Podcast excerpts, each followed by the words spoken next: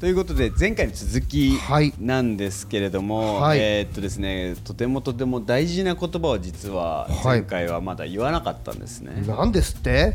これがですねサントリーさんの一番大事な、えーキーワードうん。なんですけどこれあの今回の話で出させてもらうんですけれども、はい。えー前回はうん。鳥居さん、うん。えー要するに創業者の鳥居さんの話をはい。こうバーッとはいさせていただいた、駆け足で。駆け足でさせていただきました、はい。でですねまあ1946年トリス誕生して、えー日本のウイスキーが世界にやっと認められたとはい。いうところまで話をしたんですけども、ええ。ここからですね、えこうまあ、一応右肩上がりではあったんですが、うん。1983年そこからまあ大体、えー40年ぐらいですね、えうん。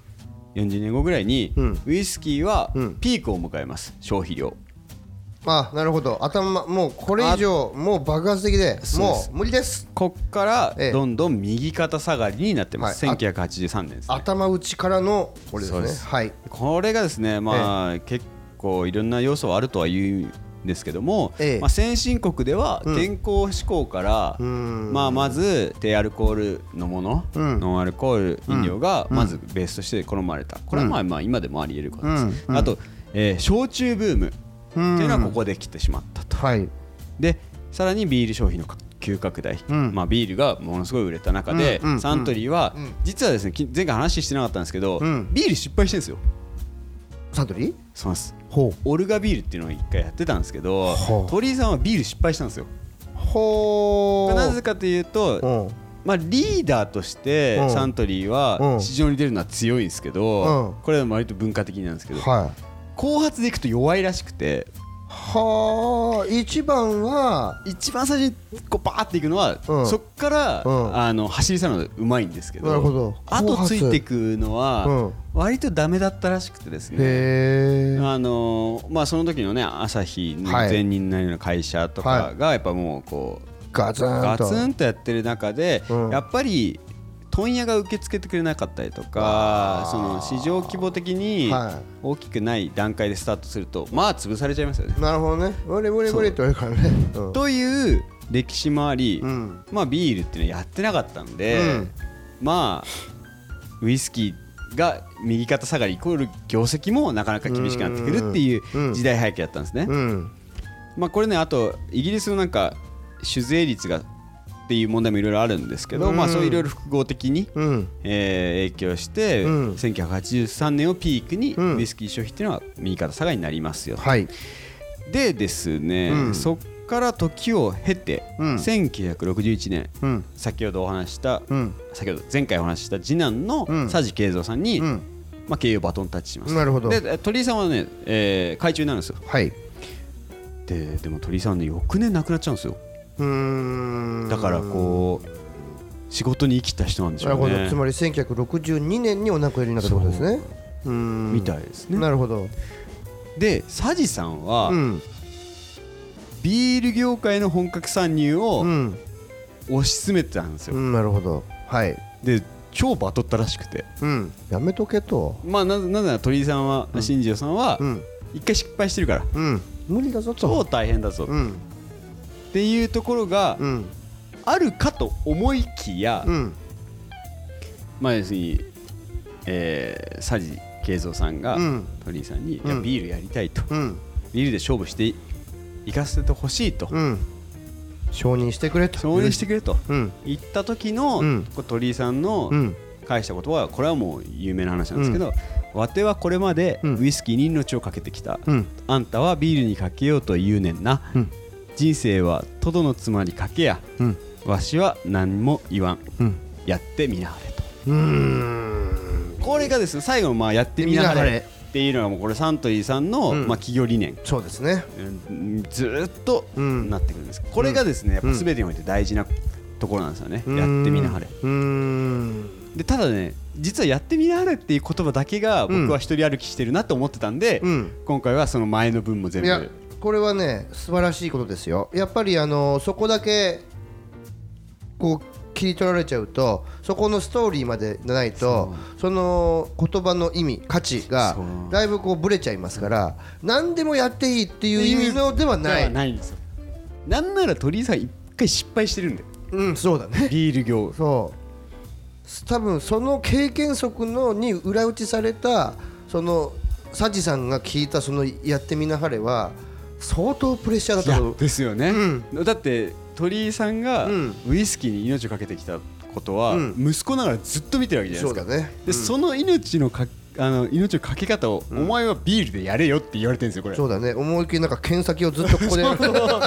いやそれぐらいすごい、うん。でもそ最後の言葉の「やってみなれ」っていうのは、うん。その自分が経験して失敗したことも、うん。全て含めてうん。やってみなさいってうん言えてるっていうのはやっぱすごいですよね。そうだ失敗さえももしかしたらもうケツ持つとは言わないけどまあでもそういうことだよね。そういうのを臆することなくいけということのことだと僕は思うけど。さっきおっしゃってましたけど、うん。ケツ拭いてたらしいんですよ実は。まあそう。ケツ持ちしてんだちゃんと。あのーん要するに朝日とか、うん。他の業ビール業界の人たちやっぱねつながりあるかあもちらろんね。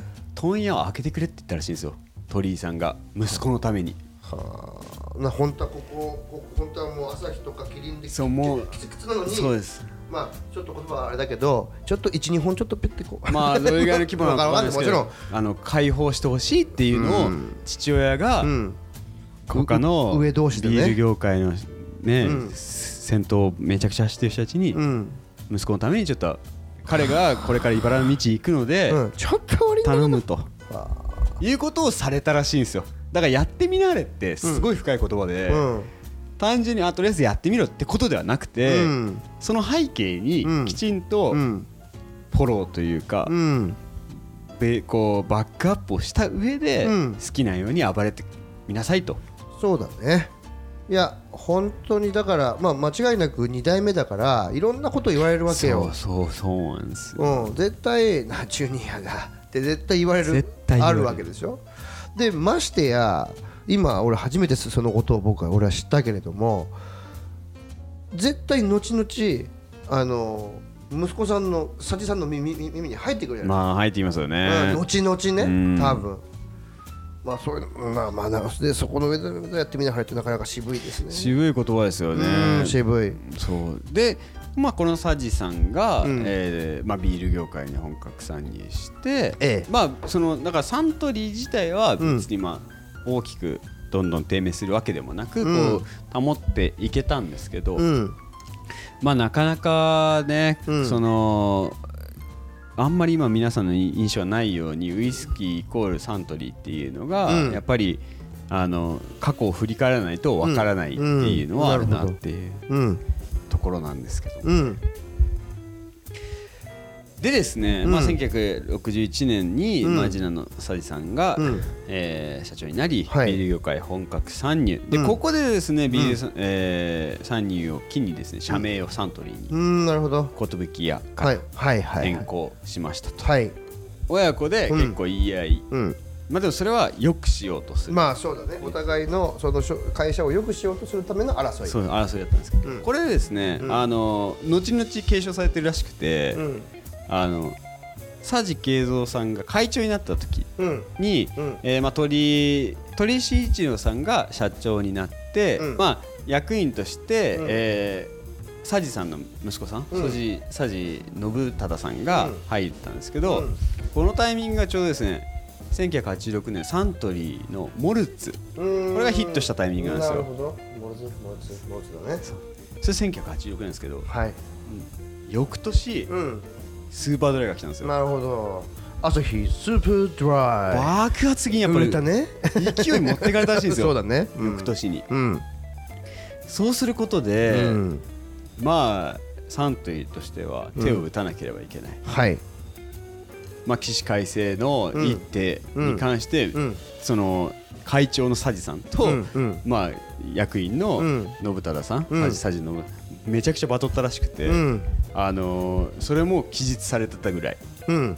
だから親子代々あの家系全体的にバトルもんだバトルと。でそれはなぜかというと経営者同士として目線があるし、うんお互いをこうリスペクトしてるから、うん。割とそういう関係、はあ。はい。まあものを言うっていう。そうだね。ちゃんとこう何のてらいなくこれ間違ってるんじゃないんですか？いい方向なんですか？そうですうん。っていう話をする、うん。でまあ、それが割とあの会社を含めてそういう雰囲気にはなっていると、言いたいことをちゃんとち言うと。ゃんと言えるようなっ忖度はしないのよあまりやって。ていううん。形にはしてるみたいです、なるほど。はい、でこの先ほど話した信忠さんなんですけど、うんこの人知ってます？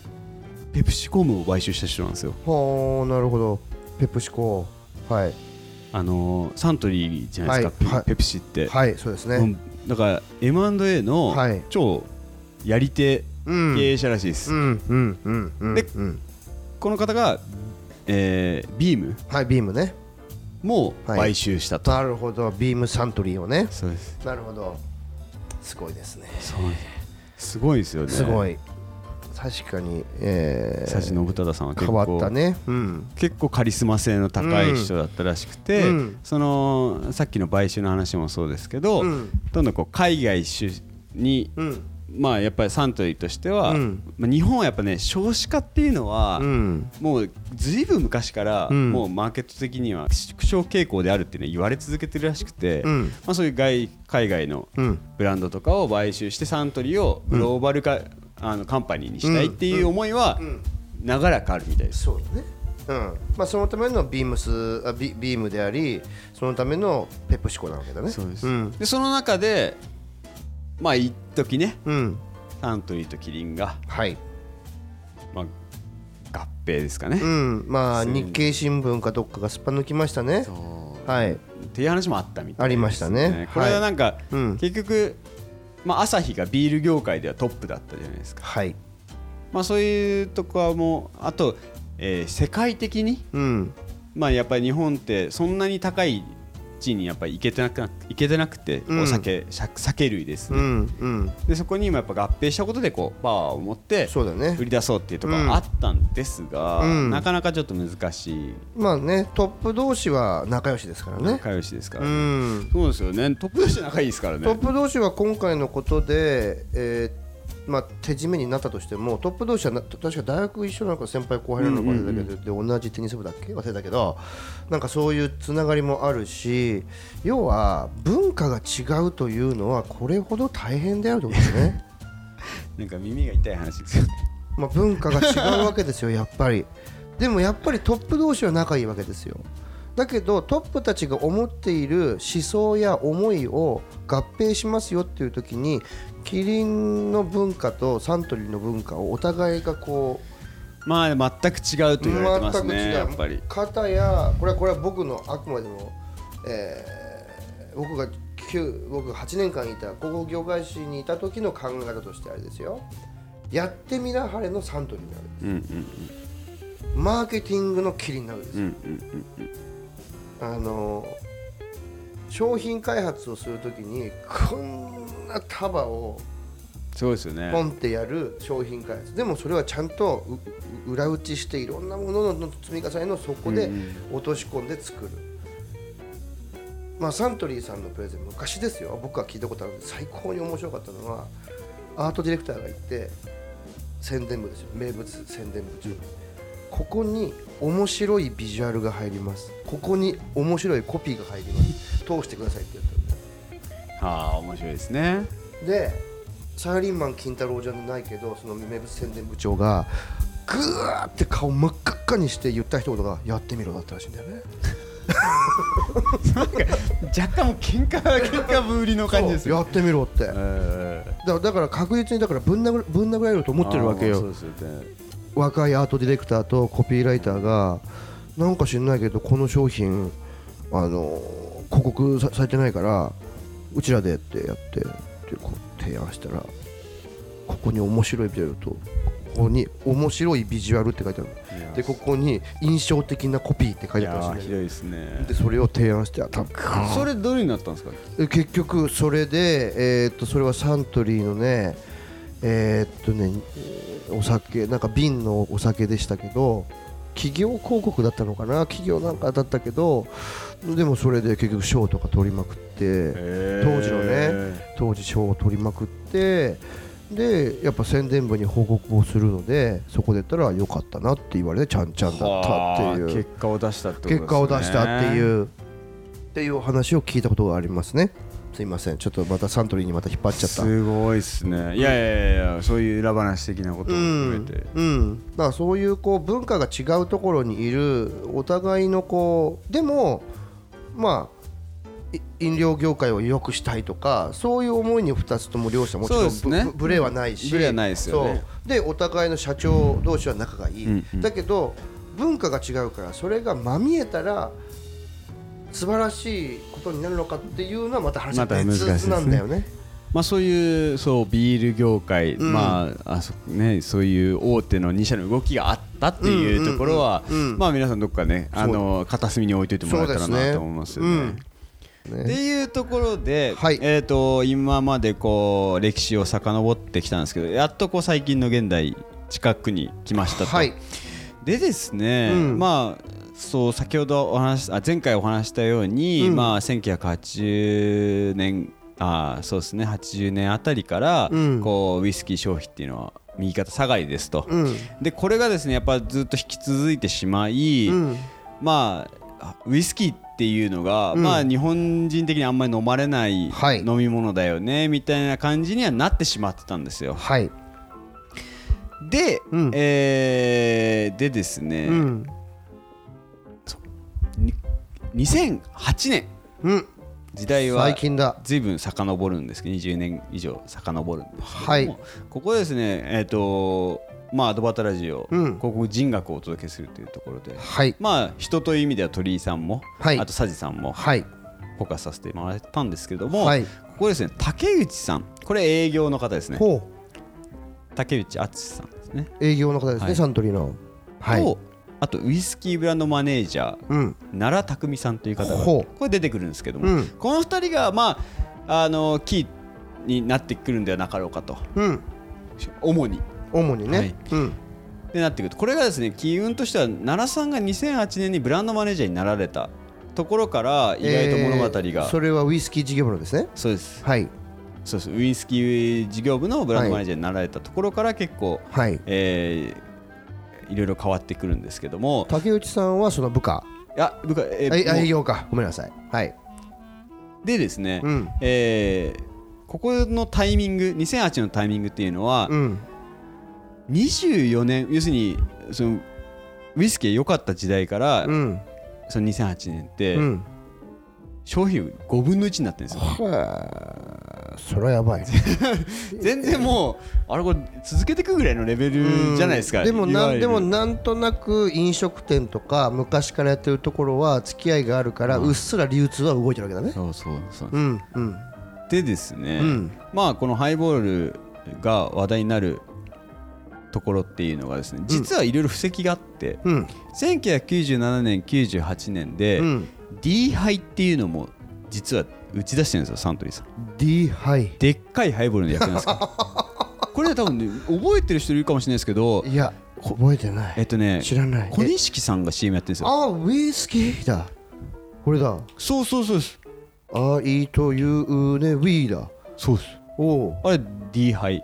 はこれ実はやってんですよハイボールって。もうその段階で。なるほどね。要するに飲み方みたいな提案の段階でその D ハイっていうのをうん。1997年98年に一回打ち出してて、うん。それはハイボールとしてね。そうですそうです、うん。で缶も含めて。うん。で確かその時は小錦さんがあれだったからだるまだったはずなんだよ。ああ丸かったですね。そう。でキャップみたいなこうつけてだるまの要はにそうだねなるほど。まあそれぜひあの YouTube はい見てください、まあ調べてもらえばはい見えるんですけど、はい。これですねアルコール度数は10%だったんです。うん。で 190ml 缶も一緒に発売してると、うん。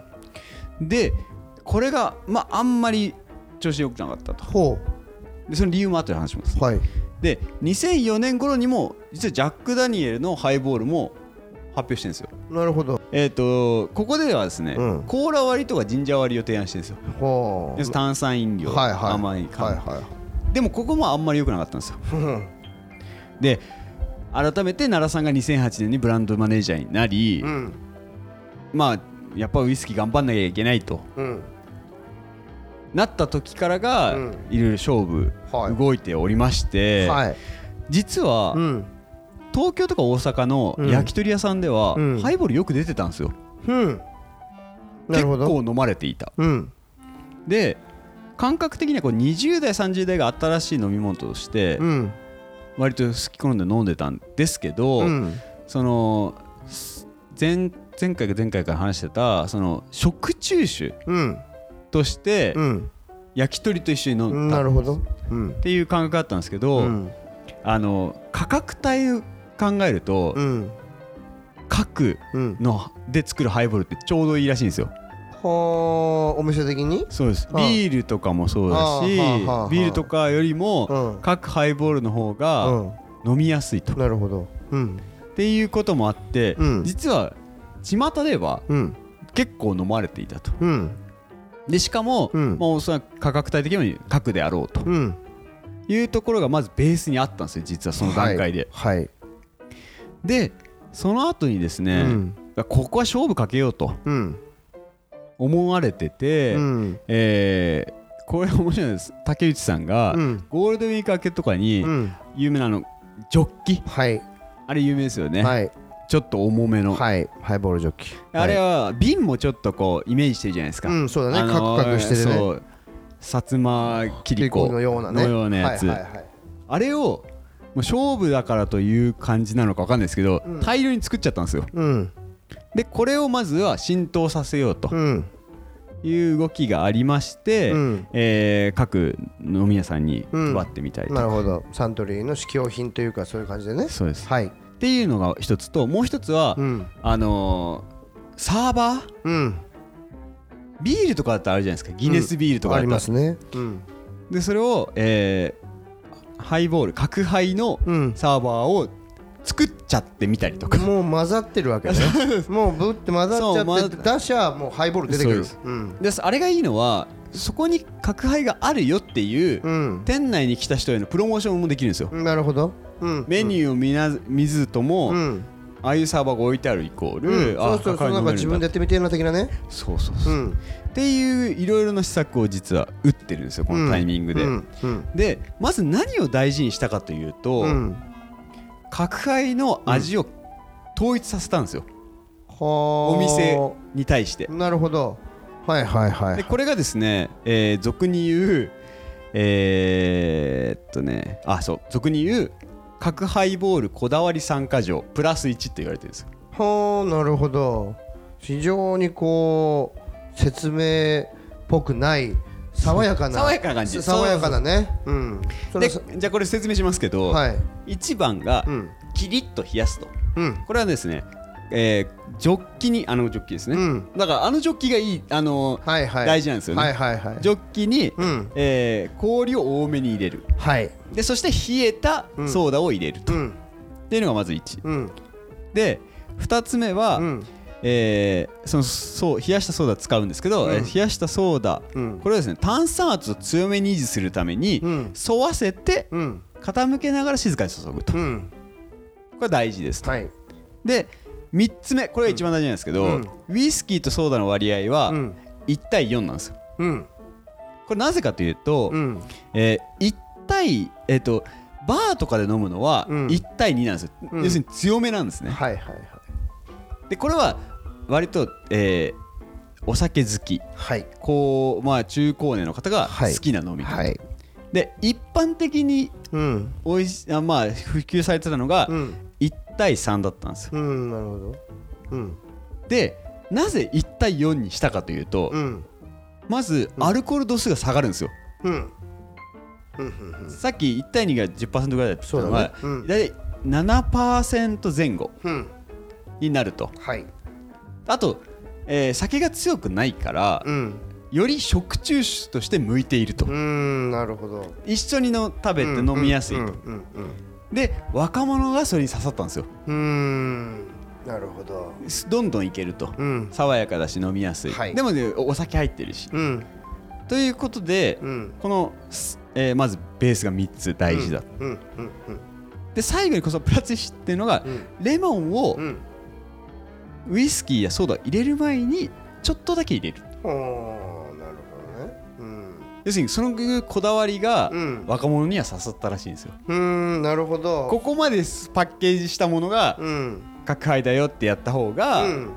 まあこだわりが強いうん。風に見せてる若者としてはなるほど。ちょっとかっこいいでしょってそうそうそうちょっと自分私たちちょっとイケてるでしょという。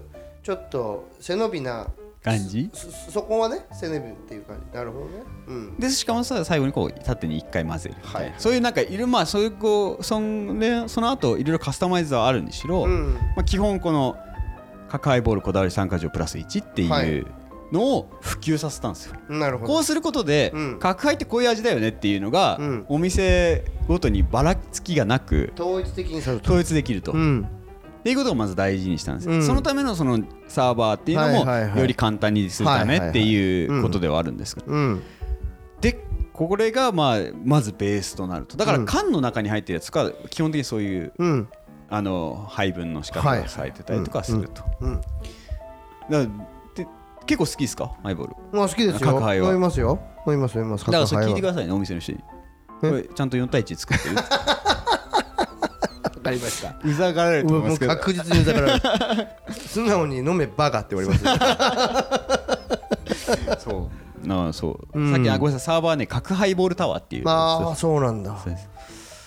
そうだよね。まあだから多分ですけどね。あのその今のその各ハイボールのその4対1の割合ですか、はい。多分それもですね、えーその時の、えーサントリーさんと一緒に、えーコミュニケーションを考えていたであろう、えークリエイターがですねあのここのハイボールはうまいっていうところをいろいろか各地回ったというお話は聞いたことがあります。うんでやっぱ今言っていた4対1っていうのが食収集としてとてもいいっていう、えーっていうのを、えー実際に足で情報だけでだけではなくて回って、えーそこにたどり着いたのではなかろうかというお話は、えー、と風の噂で聞いたことがありました。うんありがとうございます、うん。でですね実はこれだこれいろいろ決めたんですけど、うん。まあ、決める段階でもやっぱりあの言葉があって、うん。そのジョッキ作っちゃったとか、はい。えーサーバー角ハイボールタワー作ってしまったっていうのは、はい。はい。まあ、その竹内さんがうん。上司に報告する際に、うんやっちゃいましたと。あれさっきややってみなはれ、まあややっちゃいましたと。えいうスタンスえで、えまあ要するにチャレンジしてみまえしたってことですよね。なるほど。やってみちゃいましたと。やってみちゃいましたっていうので、うん。まあちょっとサントリーとしても、うん。あまあしょうがない。頑張っていこう。やってみようっていうスタンスにはなったみたいですまあだから要はそこのスタンスは全く変わりはないんだけど時代によってその言葉が変容してくるというかでもえーっと向かっている方向に変わりはない。そうそうう、ん。面白いですよね。やってみちゃいいましたっていうやっちゃいましたっていうね。そう。うん。でですね、うん。もう一個なんかあの有名な話があって、うん。月島ローラー作戦っていうへのがあって。え知らないですね。さっき2008年に、ええ。あのーキーマンでいるある奈良さんがはい。入られたって言ったんですけど、まあ、そのいろいろ施策をやっていく中で、うん。月島うんあそこの通が大事だと、うん。大事だっていうのよりかはうん。今後来る、うん。これはなぜかというと2008年 NHK 連続テレビ小説「瞳。ほ」えーっと榮倉奈々さんが月島を舞台ではドラマをやってたんですよ。あそうなんだ。うんうん。なので、うん月島でもんじゃ焼きブームが起こるんですよ、うんなるほど。はい2008年に。はいはいでそこでいろいろリサーチしてみようと、うん。ハイボールを出して、はいはい。やってみようって話があり、うん。すごいですね。このもんじゃ焼きっていうのは相性が良くてですね、うん。もんじゃはしゅあのキャベツじゃないですか、そうだね。うん。そう。っていうのとハイボール上流酒じゃないですか、うん。女性受けも良かったんですよ。なるほど。あんまりこうプリン体もないし、はい糖質もないし、はいはい。はいはいっていうのと、うん。あとハイボールっていうのはもうハイボールともんじゃっていうのは昭和の香りがしてとても相性がいいと。トラディショナルな感じですね。うん。なるほど。っていうことで、うん。月島での月島ローラー作戦っていうのがはい刊行されたんですけど、えまあまああこういろいろリサーチはできたものの、ええ。ブームにはならなかったんですよハイボール自体がまだ、ね。まだこの段階では、えはい。で転機ははい。翌年の2009年、はいこれですね。やっぱりマスメディアが取り上げたのでかいですね。うん。ハイボールがブームになりウイスキーが伸び始めたと、うん。まあ、2009年の春先からテレビで取り上げテレビとかうん。雑誌とかはい。新聞とかで取り上げ始められるんですよ、はい。でその流れで、うん。まあ、ご存知だと思うんですけど築地銀だこさんうん。がうん。あうん。歌舞伎町にうん。ハイボールうん。酒場を出店したんですよ、なるほど。うん要するにその流れを組んでなのか、うん。まあちょっと本当は分かんないですけど。でさらにこうヒット番付えあるじゃないですか。トレンディーはいはいはいはいトレンド版ヒット商品番付でも取り上げられ。なるほど。まあいろいろこうなんていうんですかね。まあ時勢なのか、うん。外部的な情報で、うん。こう消費者も、うん。あハイボール来てんじゃないみたいな、うん。ですごくこう盛り上がり。なるほど。これですね2009年2008年に比べて10.3%伸びたんですよはあ前年。でこれはうん。むしろ今まででやっついにこう上がったタイミングであるんです、うん。2009年、うん。で実なんかその翌年、うん。核が出過ぎちゃって、うん。まあさね話したように5年かかる飲み物ですよねね。うん。作るまでに、うん。出過ぎちゃってうん。ちょっと厳しく需要が追いつかない。追いつああ供給か供給が追いつかなくなり始めたまあそれが分かったのか分かんないですけど、うん。まあ核に続きトリスとか、うん。白州とかをハイボールで提案し始めるんですよ。なるほど。そっちじゃ角じゃ追いつかねえからこっちもどどうだっつって。っていうのでまあウイスキー自体がうん。いろんな飲みあのハイボール飲まれ方をこはあ。こでされ始めるんですよ。なるほど。でやっぱねさっき、あのー深くは言わなかったんですけどなぜじゃあそのハイボールっていうのがうん。もっとこうグッて、あのーウイスキーがですね、うん。ウイスキー、まあ、ハイボールをきっかけにグッて伸びたかというとですね、うん。まあ、経済状況が結構大きくてうん。あの2008年うんっていうのがですね、うん。リーマンショックの日な時なんですよ。なるほどね。で2008年リーマンショックってことは、うん。そのその前のタイミングで内定もらってる学生たちは余裕があるんですよ。うん。なぜならその時ってうん。売り手市場だったらしくて、はいはいはい。それまでやっぱ経済良くて、うん。リーマンショックでガクンってくるじゃないですか、で売り手市場で余裕のある若者たちが多かった、うん。そのタイミングがね。はいはい。でそこからリーマンショックが起こって、うん。余裕がない中高生中高年が増えたと。うんなるほど。ビールだとちょっと高いと、うん。ハイボールぐらいやったら、うん。まあコスパ的に実利的にもいいと、っうん。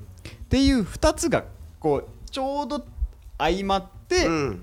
ハイボールっていうのは、うん。みんなに普及されるようになった、なるほど。でですね、うん。それなんあのーやっぱり時代背景っていうのは大きくて、うん。さっきのデカハイの時もそうなんですけど、うん。あれ表就職氷河期だったんですよ。2004年っていうのは。うーん。2004年ねそう。うん。だからあのーやっぱりうん。その若者の流れとかうん。含めて、うん。別にコミュニケーション自体は変えてないわけじゃないですか。ハイボールでの提案。そうだね。うんただそこはやっぱり就職氷河期だったっていうところも含め、うん。まあ伸びにくかったと、だからやってる一生懸命やることは、うん。基本、うん。あの成功するかどうかは分かんないんですけどうん。続けていくうん。ことが非常に大事なんだ、うん。なるほど。そこに対してうん。時勢がうん。ちょうど合ってきたりとうん。かするので、うんまあ、そういう形でハイボールっていうのは、まあ、いろんな要素を含めて、うん。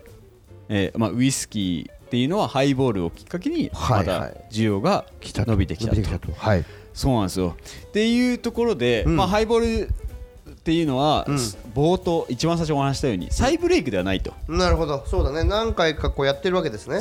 あくまでウイスキーの需要だなんですよね。再ブレイクとしては。なるほどなるほどなるほど。うん。そのだからハイボールっていうのは、うん。ウイスキーの新しい飲み方の提案であって、うん。実はまあさいなんですか2008年をブレイうんクとしていますけどその前は特になかったんですよ。